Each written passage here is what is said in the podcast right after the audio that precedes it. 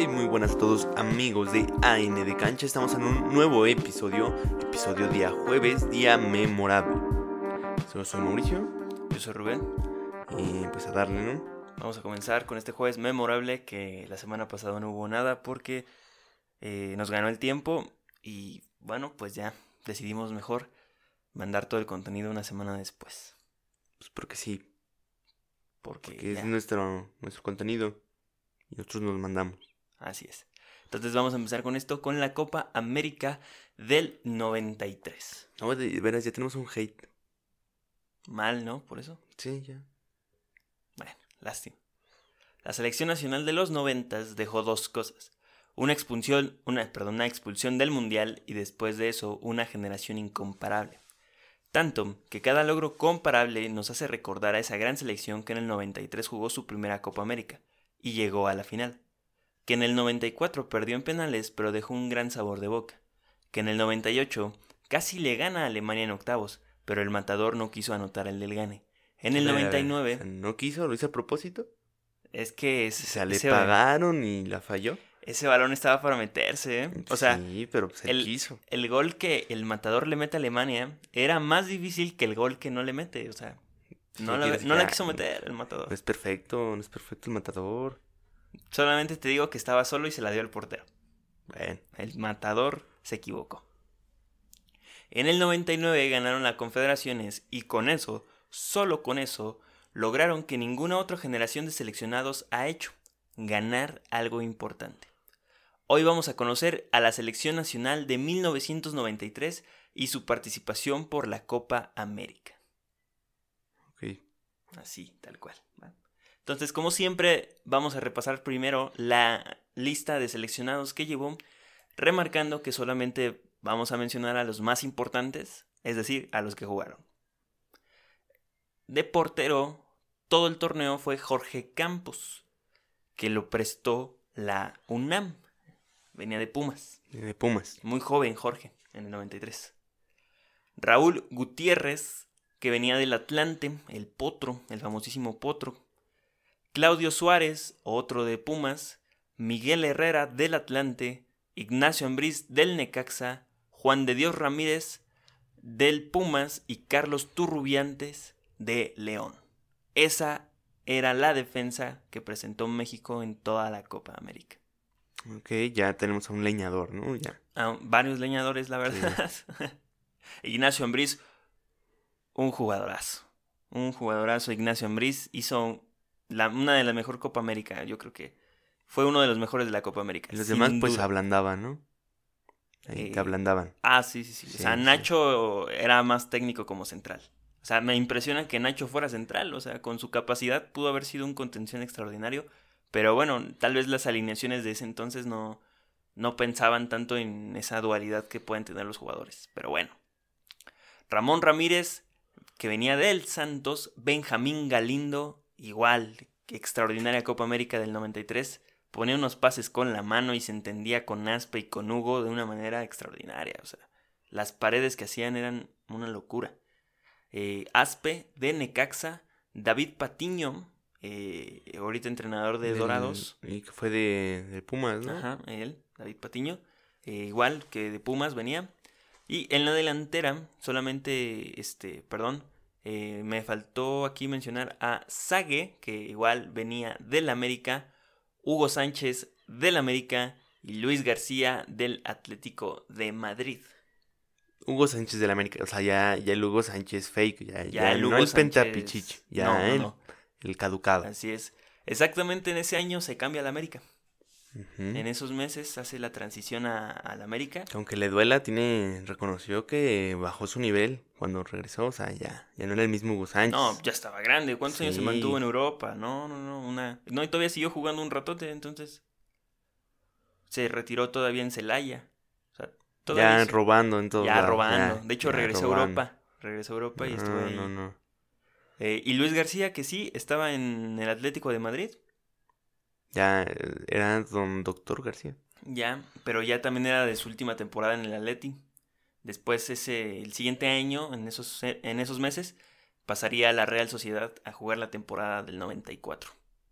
93-94. No le fue tan bien, pero tampoco tan mal, ¿no? Le fue normal, ¿no? Es que antes eh, ser extranjero en, en España era, una cosa muy difícil. Tenías que ser un fichaje muy específico, ¿no? Así es. Igualmente ahorita, pero eh, antes sí era muchísimo más complicado que tú como eh, extranjero. Extranjero. fueras titular o tan siquiera estuvieras en la banca, porque Sí. nomás puedes tener cuatro jugadores en tanto en banca como en la cancha. O sea, o eras titular o no. Ya, así de fácil. Y el entrenador era Miguel Mejía Barón, el actual este, mano derecha del Tuca Ferretti en el Tigres, que bueno, que se ve que no ha metido mucha mano ahí, Nada. nada. Eh, la alineación era un 3-4-3, esa era la alineación con la que se jugaba, se cerraba con línea de 5 y ya, ese era la magia de la alineación. Ah, mira. Mira qué, qué versatilidad era de esa alineación fea. Sí, no me gusta. No, pues no. Mm, Se me hace muy innecesaria ese parado 3-4-3, pero pues cada quien. Eh, el formato de la Copa América era de tres grupos de cuatro equipos. En los dos equipos había dos participantes, México y Estados Unidos de la CONCACAF. Los mejores dos de cada grupo pasaban directamente a los cuartos de final, y los dos mejores terceros de todos los grupos pasarían igualmente a cuartos de final.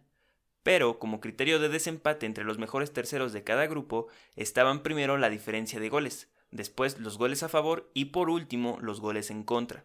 En el dado caso de empatar en todos los rubros anteriores, se echaba un volado para ver quién pasaba. Todo a, la suerte. Sí. Aleatorio. Haciendo nuevamente hincapié que lo que importaba eran los goles y no los puntos para los terceros lugares. Muy importante ese- esa, esa regla. Entonces en el grupo A estaba Ecuador, que terminó en primero de grupo con 9, Uruguay en segundo, que terminó en, este, con 4 puntos, y Venezuela, que terminó en tercero con 2 puntos. Estados Unidos no hizo puntos en ese torneo. Hmm. En el grupo B estaba Perú liderándolo con 5 puntos, seguido de Brasil con 4 y Paraguay con 4, pero con menos 2 de diferencia de goles. Ah, pues ahí está. Ahorita vamos a ver. Es una joya cómo pasa México. En el grupo C lo lideró Colombia con 5 puntos, seguido de Argentina con 5 puntos. Y México y Bolivia hicieron 2 puntos. Dos puntos. 2 puntos. Pero eso, más les, ridícula. pero eso les daba porque tenían diferencia de menos un gol. ¿Cómo haces dos puntos con diferencia de menos un gol? Ahorita vamos a ver los Ah, datos. pues tuvo que haber perdido 1-0, ¿no? Exacto. No. ¿No? Ahorita vemos. Bueno, el punto, regresamos a las reglas, ¿no? O sea, para pasar como tercer lugar tenías que tener mejor diferencia de goles, ¿no? México no la tenía, pero Paraguay tampoco, ni Venezuela. Ok. Pero Paraguay tenía menos dos Y México tenía menos uno. Pero Bolivia también tenía menos uno y los mismos puntos. Lo que salvó a México fue que México tenía dos goles a favor y Bolivia solo tenía un gol. Entonces México pasaba como el segundo mejor tercero de grupo, de, los, de todos los grupos, Ok. sí. ocupando el reglamento. Vaya, vaya. Esto. Entonces así fue Qué como, chafa. como México pasó. Y te quejas del gol que falló el matador. O sea. Era un milagro que México No, pero ahí. no, sí, claro que era un milagro, pero realmente era un grupo muy difícil. Colombia, Argentina, Bolivia era el pan, pero Colombia y Argentina eran favoritos para ganar esa Copa América. Bueno. Traían una gran selección, tantas, este, ambas escuadras. Eh, el estadio 9 de mayo, ahí era el primer partido para el cuadro mexicano que se enfrentaba a los cafetaleros. Los colombianos comenzaron ganando con un gol del Tren Valencia, que para el segundo tiempo Saguito pusiera parejo el encuentro. La gran selección colombiana de aquel entonces deslumbraba un mejor fútbol que el de los mexicanos, no tal cual en calidad, pero sí en ganas, las mismas que se consagraron cuando en una serie de rebotes en el área de Jorge Campos pareciera entrar el balón, y digo pareciera porque para mí el balón nunca lo vi adentro, en ningún momento. Y aquí el mexicano saliendo a defender, a defender. Neta que el balón no entró, o sea, yo nunca lo vi adentro.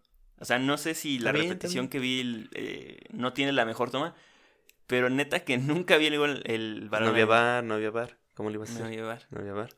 Misma acción que a los colombianos festejaban y los mexicanos por su parte reclamaban, pero el silbante marcaba el saque inicial y México perdió en su presentación. ¿Por qué? Por- porque el árbitro no corrió. Dijo, ah, pues ya es gol.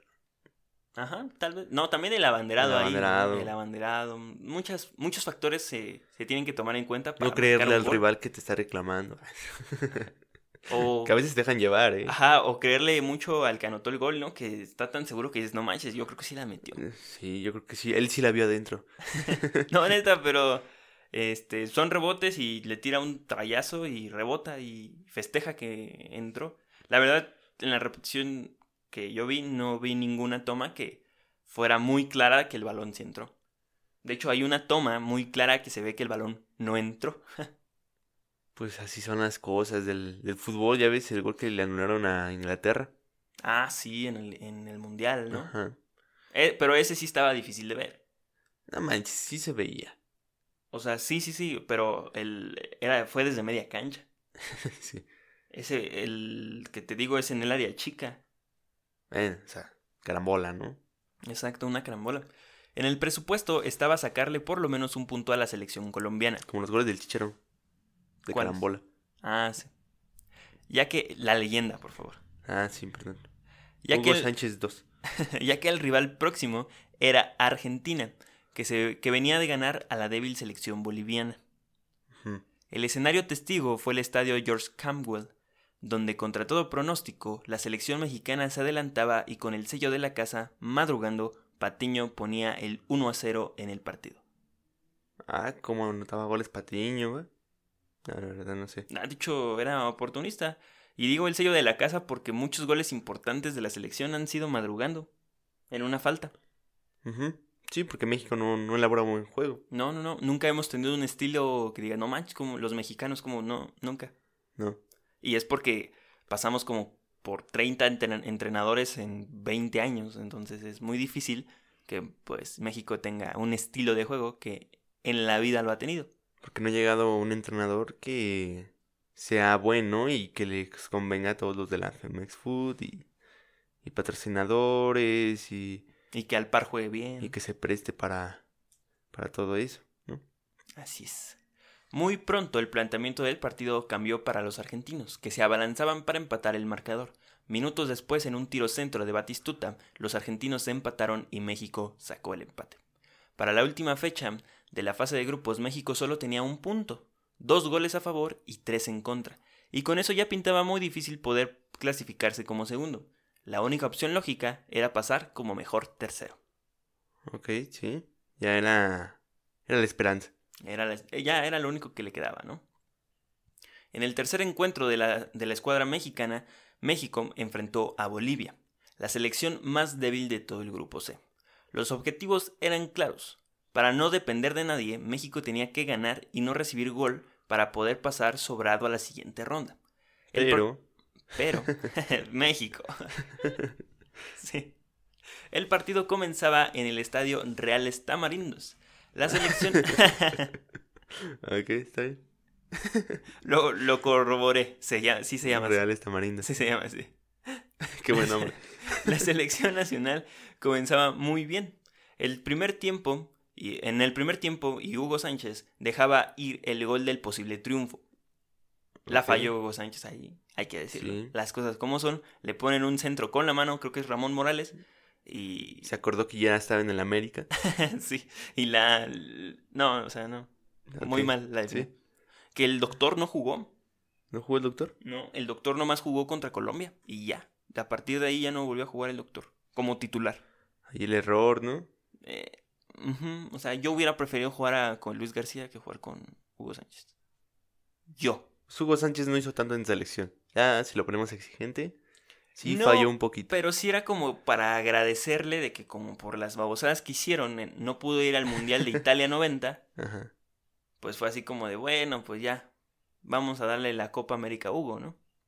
Pues sí, pero, Que no, o sea, no jugó mal Hugo. pero yo me refiero a todo el, todo el tiempo que estuvo en todo el proceso de selección de Hugo. No fue lo, lo convenientemente como Jared Borghetti o Chicharo. Ah, no. O sea, viendo la calidad de Hugo, no hizo tanto. no. Era un jugador de equipo. Pero de hecho, Hugo tuvo buena selección hasta ese entonces, hasta el 93, 94, porque antes no tenía buena selección. O sea, no le seguían el ritmo a Hugo. Hugo traía otro fútbol. Aún así, no se echó el equipo al hombro como el comandante. ¿eh? Son, son muchas cosas, ¿no? Mesicito, eh, ¿se parecía a Mesicito entonces? Así es, apareció. Bueno, Eh. Uy, no. ¿Qué tal si un día invitamos a Hugo Sánchez y si nosotros hablando mal de él? Criticándolo fuertemente. Bueno, pues ya Hugo ya tiene un ego que sobrepasa cualquier crítica. Tanto Bolivia como México tenían la posibilidad de pasar como mejor tercero, pero el riesgo estaba en los goles que podían recibir. Un gol en contra más los dejaba fuera por completo de la competencia. El partido terminaba y nada para nadie. Uh, México cumplía con una sola cosa de las dos que se había propuesto antes de iniciar el partido, que era el no recibir goles, lo cual logró, pero tenía que esperar los resultados de los otros terceros lugares para pasar a la siguiente ronda. porque tenemos al mejor portero de la selección mexicana, ¿no? En la historia. Campos es un descarado. o sea, si Neuer te impresionaba cómo salía en el mundial, acá media cancha, Campos hacía lo mismo. Campos hacía cualquier cosa. Campos es un dios, o sea, uno de los mejores porteros de- en la vida. Sí. En la vida. Tenía una habilidad muy grande para ser portero. Para ser futbolista, porque jugaba también de delantero. Exacto, o sea, todo se le, o sea, jugaba tan bien que era jugador y portero, o sea. Y cuando quería salir, pues podía salir con él porque él, él era como un líbero en, Ajá, en sí. la central. O sea, te jugaba súper bien, te ponía pases de gol. Todos decían, pues, ¿cómo ese chaparrito pues, va, va a ser un buen portero, no? Y es leyenda. Y de debido hecho, a su gran habilidad teniendo eso. por su estatura no paró algunos goles que pudo haber parado. Sí, algunos penales. Que en ese entonces los penales te adelantaba 5 metros hacia Ah, adelante. Sí, por supuesto. Todos los penales los porteros adelantaban cañón, o sea, Sí. tres pasos literalmente, o sea, iban de puntitas y ya se adelantaban tres pasos. Sí. Eh, las siguientes estadísticas fueron las cuales pusieron a México en la siguiente instancia. Puntos 2 de 9. Partidos ganados 0. Partidos empatados 2. Partidos perdidos 1. Goles a favor 2. Goles en contra 3. Diferencia de goles menos 1. Uf, qué números. qué números. Horribles. Reprobó el muchacho. Estos horribles números le daban el segundo mejor tercer lugar, que lo acomodaron contra Perú, líder del grupo B, que llegaba invicto. Ah, no sé, Perú, los peruanos, que tanto se burlan de ellos. Sí, y haciendo mención a esa Copa América, qué bonitas camisas tenían todos. Sí, ¿verdad? Maravillosa, la camisa de Perú estaba hermosa, la de Colombia, la de Ecuador ahí se va, pero la de la también la de México que en ese México entonces era bonita. Umbro. Sí, No, bonita. hermosa la playera, la verdad. No, una chulada. Una chulada. No, no como las que hacen ahorita. No, esas eran camisas. No, la de Jorge Campos. Ay, no tenía Jorge Campos la misma marca, ¿no? Eh, no, ahí sí. Ahí sí. Ahí sí. Ahí sí la tenía. Pero lo platicamos la otra vez de que cuando México era ABA Sports, Eh, uh, este, este Jorge, usaba era- Nike. Sí. Ay, Jorge, como si... No, qué igualados. Perdón. El señor Don Portero, Historia de México, Jorge El, Campos. el Brody. El Brody. el amigo de todo el mundo. Así- eh, eso sí, ¿eh? El amigo de todo el mundo. Habla con todo el mundo, Jorge. Hasta con Putin lo hizo reír. No, no, no. Una joya. Para el partido ante Perú, la selección llegaba completa y decidida de esta gran oportunidad que le había presentado después de una desastrosa primera fase. Los cuartos de final daban inicio y en los primeros minutos se le comete un penal a Juan de Dios. El penal lo hace el portero peruano y lo define Aspe con categoría. México 1, Perú 0. Vamos, eh. Tómala, tómala. Tercero. Eh, De los dos puntos. Viene una recuperación del balón en media cancha que Galindo abre a la izquierda. Para Sague, que con el pecho la quiere matar, pero la deja más viva que nada. ¿Se acuerdan de ese gol? Sí. O sea, que la quiere matar con el pecho y le queda hacia atrás de alguna Como manera. Luis Suárez. Próximo al mal control que hace, que de por sí no era fácil hacerlo, inclina el cuerpo y de una manera muy poco ortodoxa marca para mí el mejor gol de esa Copa América. Gran remate de Sague que va al poste contrario del recorrido del arquero peruano. México 2, Perú 0.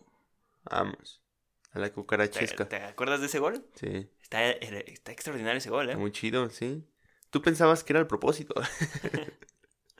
No, pero es que sí le queda súper mal de su control del Sí. pecho. Galino le pone un pase con la mano, con la maldita mano, y la baja mal. sí, ni modo. Ahora hacen falta esos jugadores, ¿no? Como Galindo. Ah, sí. Sí, con esa un jugador con esa visión. Es que, El único que quedaba fue Rafa Márquez. ah, sí, y jugó con ellos. Bueno, Ya, ya casi no. Sí, ya lo último.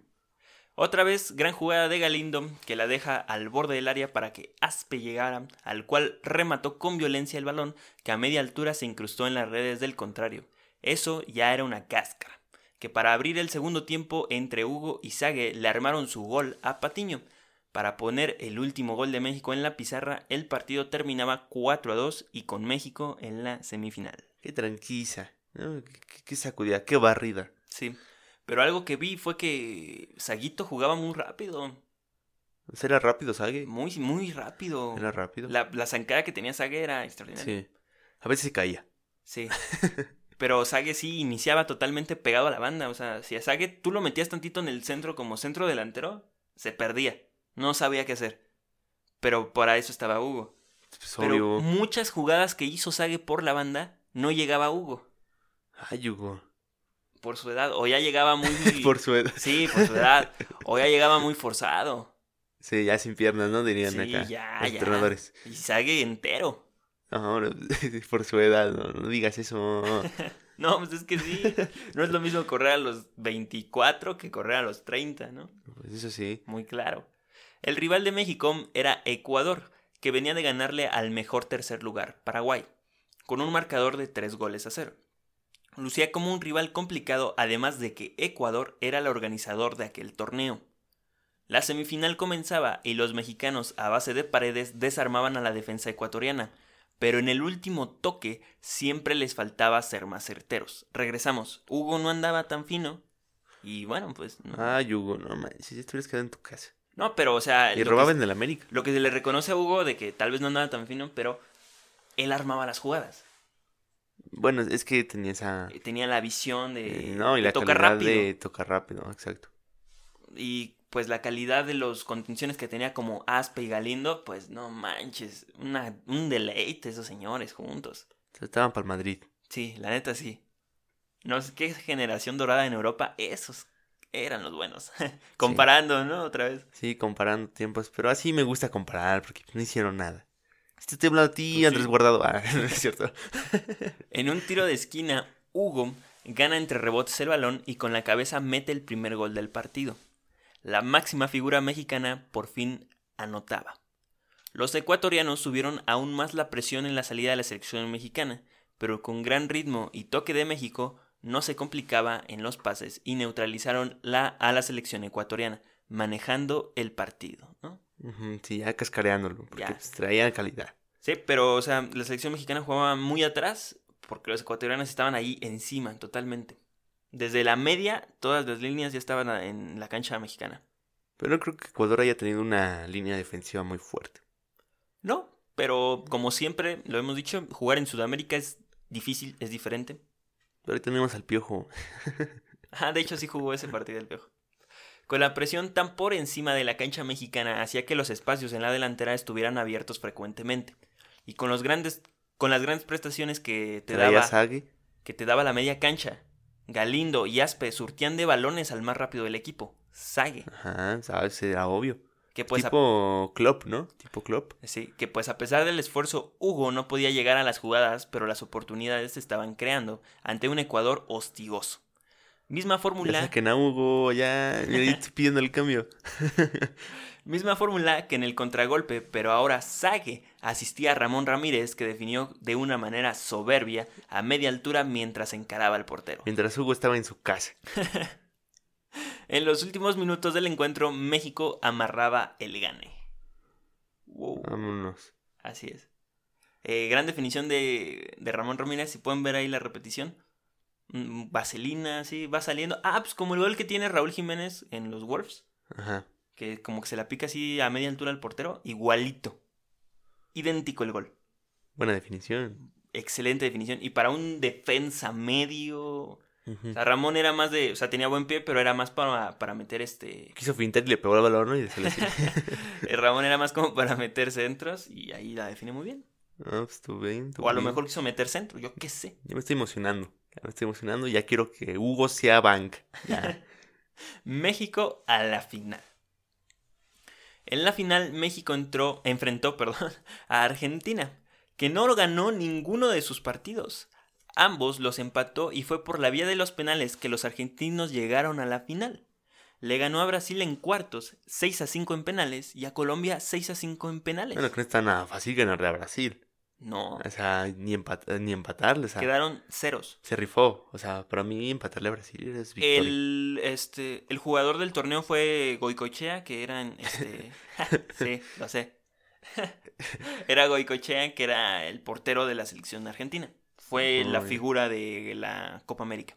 Fue el mejor jugador de esa Copa. Qué raro, ¿no? Se Que le premien a un portero. Sí, pero bien merecido, ¿no? Porque si pasaste por penales, Sí. obviamente el portero fue factor. Bueno, si los paró, ¿no? Porque puede que el otro los haya fallado. Pues yo creo que los paró, ¿no? Pues obviamente los paró. Obvio. Sí. ¿Qué me estás, ¿De qué me estás hablando? Ya, ya, continuemos. La alineación para México la tenía mal. eh, era un 4-4-2 según yo, pero no, era un este, 3-4-3. Con Jorge Campos en la portería, Claudio Suárez, Juan de Dios Ramírez, Ignacio Ambriz y Raúl Gutiérrez en este. En, en la ¿Dónde? defensa. ¿En dónde? ¿En En la, dónde? en la defensa. No, en la selección. Ramón Ramírez, Benjamín Galindo, Aspe y David Patiño en la media cancha, junto con Hugo Sánchez y Sague por arriba. No, no, no, no entendió. No entendió. O sea, ese era el parado mm, defensivo, por decirlo así, Ajá. y el parado ofensivo ya era el 3-4-3. Cuando, As, cuando Sague se abría por la izquierda, Y Patiño por la izquierda, por la derecha, Y Hugo, y Hugo se desaparecía. Ahí estaba. la- y, y Hugo en el centro de la cancha. Y ya en la media cancha se cerraba, ¿no? Con Ramón, Benjamín, Aspe y Ambriz. Y atrás quedaba Claudio Suárez, eh, Juan de Dios Ramírez y Raúl Gutiérrez. Que igual entre esos tres centrales se, se turnaban quién era el líbero, ¿no? A veces salía Juan de Dios, a veces salía Ambriz, que eran los que tenían un poco más de dotes técnicos. Y la alineación para Argentina era un 4-4-2. Goicochea en la portería, Ricardo Altamirano, Fabián Basualdo, Fernando Redondo y Oscar Ruggeri en la defensa, Simeone, Néstor Gorosito, Jorge Borelli y Gustavo Zapata, todos leyendas, en la media cancha y arriba Alberto Acosta, delantero del Boca Juniors, junto con Batistuta, la pesadilla No, de Jorge sabe, sí, Campos. Batistuta, ya. Ya empezamos mal. Ya, o sea, Batistuta es la pesadilla de Jorge. La final empezaba y Batistuta nos vacunaba con un tiro al primer poste. Campos no pudo hacer mucho, Argentina 1, México 0. Y por eso Campos siempre dice que tu primer poste no debe de entrar un gol. Exacto, pero fue un trayazo, la neta. Sí, mm, te vuela la cabeza. Sí, no, no, una cosa... No, no, no. Es que Batistuta era muy bueno definiendo. Bueno, los errores de esa jugada. Primero el doctor García tira un túnel. ah, sí. y de ahí se la ganan De ahí se la ganan. y se desarrolla la jugada. Pero para mí el que realmente tuvo el, erro- el- el error fue Ramón Ramírez. Que en lugar de hacer el recorrido y encajonar a Batistuta que venía solo, que no traía ningún compañero, quiere luchar cuerpo a cuerpo con Batistuta, no, pues me lo botan a mi carnal. Y termina en gol. Te hubiera tirado, he hecho falta. Sí, ya era el segundo tiempo, la verdad ya estaba... Sí, no, digo yo. Sí, ya. Pero a lo mejor ya tenía amarilla. a lo mejor te la aplauden como los madridistas aplauden sus marranadas. Ah, no, pero la- no, no, no. Una cosa es un jalón y una cosa es lo que hizo lo del Madrid. ¿Verdad? Lo del Madrid, o sea, tú puedes. eh, Si el del Madrid le jala la camisa Morata, mira, órale, va, Cualquier falta cosa, técnica. sí. Pero no manches, la forma en que lo baja sí es una manera muy bestial. Sí, casi casi le quiere llevar, quiere llevarse su pierna a su casa. no, o sea, no, no. O sea, hay formas de hacer de faltas hacer faltas. técnicas. O sea, está la, o sea, está está la falta del jalón, la falta de empujar por la espalda. Que también es peligrosa. Ajá, sí. Si el jugador no se deja caer y quiere seguir jugando, se puede lesionar. O la falta donde te barres y alzas la patita Exacto. para trompicarlo. Pero la falta más fiel es el jalón en Sí. esas instancias. Es el jalón. Aunque arranques la camisa. No fue de compañeros hacer eso. Y Ramón no lo quiso hacer. Y tampoco Ramos cuando le agarra el brazo a Salah y le dice, este es mío. Ah, sí. madre, Le hace la, la quebradora ahí. Pero a contrario de eso, Ramón dijo que juegue. Que juegue. Me votó bien, vámonos. Oh, qué gran tipo. Pero minutos después, Sague, bendito sea Sague, se mueve bien entre la central argentina, lo que hace que lo asistan a la perfección para quedar de frente a Goicochea. que cuando se ve superado por Sague, le comete falta y marcaba penal. A ver, ahí las argentinas tenían el colmillo de o es falta o vemos, porque no es gol. Aquí no va, va a ser gol hasta el último momento. Sí, la neta, Sague la fabricó. sí, pudo haber definido o se pudo haber quitado a cocha más fácil, pero eh, fabricó el penal muy bien por Sague ahí. ¿Quién lo tiró? Galindo. Oh, Cobraba- Hugo no sirve ni para eso. Galindo cobraba con una seguridad y categoría espectacular. Sí. Se esperó a que se moviera el portero. Y Como debe fácil, suavecito, al otro poste donde se movió. México empataba el partido, pero próximo al empate, Batistuta volvió a convertir. Maldita sea, ya. Y otra vez un error de la defensa. Dos jugadores, o sea, el central hace bien el recorrido para cerrar a. Creo que es a este Acosta. Y en un saque de banda meten el gol. O sea, un saque de banda eh, habilitan a Batistuta y Batistuta de media vuelta otra vez. Sí. Impresionante, con le mete un trayazo al otro poste de Jorge, imposible. Y Argentina termina ganando. No, no. Así Otra es. vez.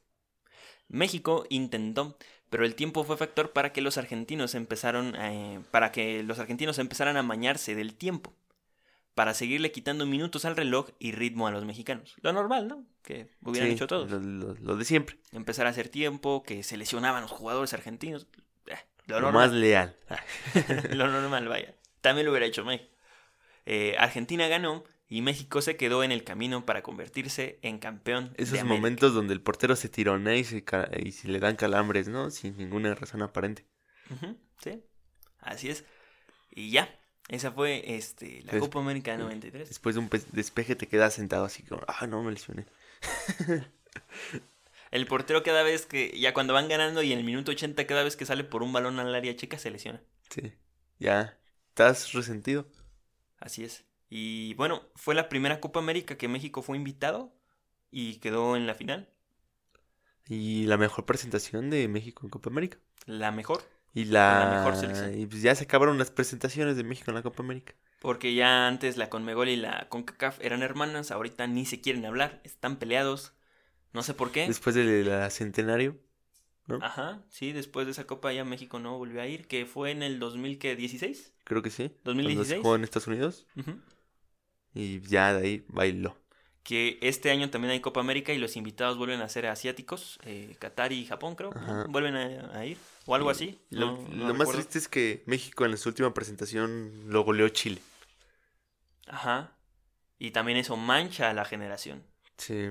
Bueno, aunque en parte sí es culpa de del entrenador, ¿no? De Osorio, Pero, los también jugadores, los jugadores. O sea, ¿dónde está ese agarre, ese ímpetu de decir estoy en la selección mexicana y tengo que darlo todo? y luego o en qué copa, ¿no? O sea, las marcas displicentes, malos pases, no pelas un balón como debe de ser en una Copa América. Y aunque Chile, hay que decirlo, traía una muy buena O selección. sea, traía la mejor selección de toda América. O sea, una selección que ya lleva muchos años Exacto. jugando. Como equipo, Ajá. traían a la mejor selección. O Sí. sea, como creadores, co- como todo. Sí.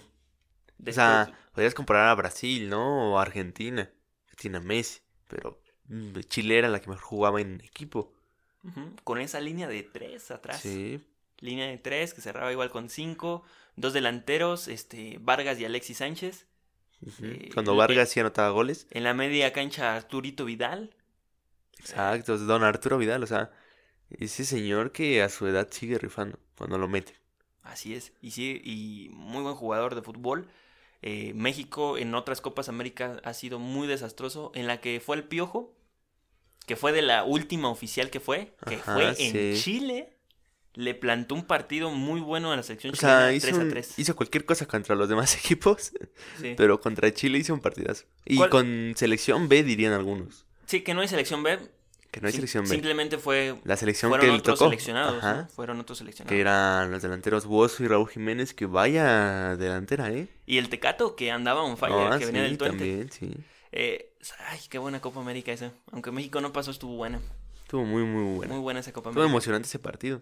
Sí, 3 a 3 en el Estadio Sí. Nacional. Eh, ay, qué cosas.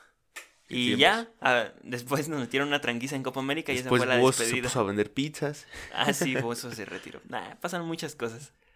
A pesar de que perdieron, se fueron con la cabeza en alto y Hugo pudo vivir lo que era jugar en una selección nacional competente para su nivel. Fuera de mi vista, Hugo. No hay quejas para esta selección, solo queda la admiración y el deseo de volver a ver una selección así de comprometida, guerrera y sobre todo que gane algo importante fuera de su confort. Esta fue la Copa América del 93. Pero qué tal tus 40 goles por temporada, ¿no? Presumiéndolos. Y un gol. ah, Sí, pues a Hugo le faltó su mundial, ¿no? El, el 90 era su mundial de Hugo. Ese era el mundial de Hugo. Pero ¿qué hizo México? Cachirules. como en el llanero, o sea, somos una vergüenza como administración. No, hombre. Nadie se dio cuenta, es lo peor. Todavía los mexicanos, perdónanos, FIFA, déjanos ir al mundial. Y la FIFA, ¿no? No, no, no, no. ¿Qué, haces, México? ¿Qué haces con tu vida? Muy mal. México ahí. Así son las cosas. ¿Algo más que agregar? Pues quiero que Hugo ofrezca una disculpa pública. Por no ser igual que Batistuta. No, ¿Por qué no puedes ser igual que Batistuta, Hugo? ¿Por qué? Ah, no, no, no. O sea, qué mal, qué mal.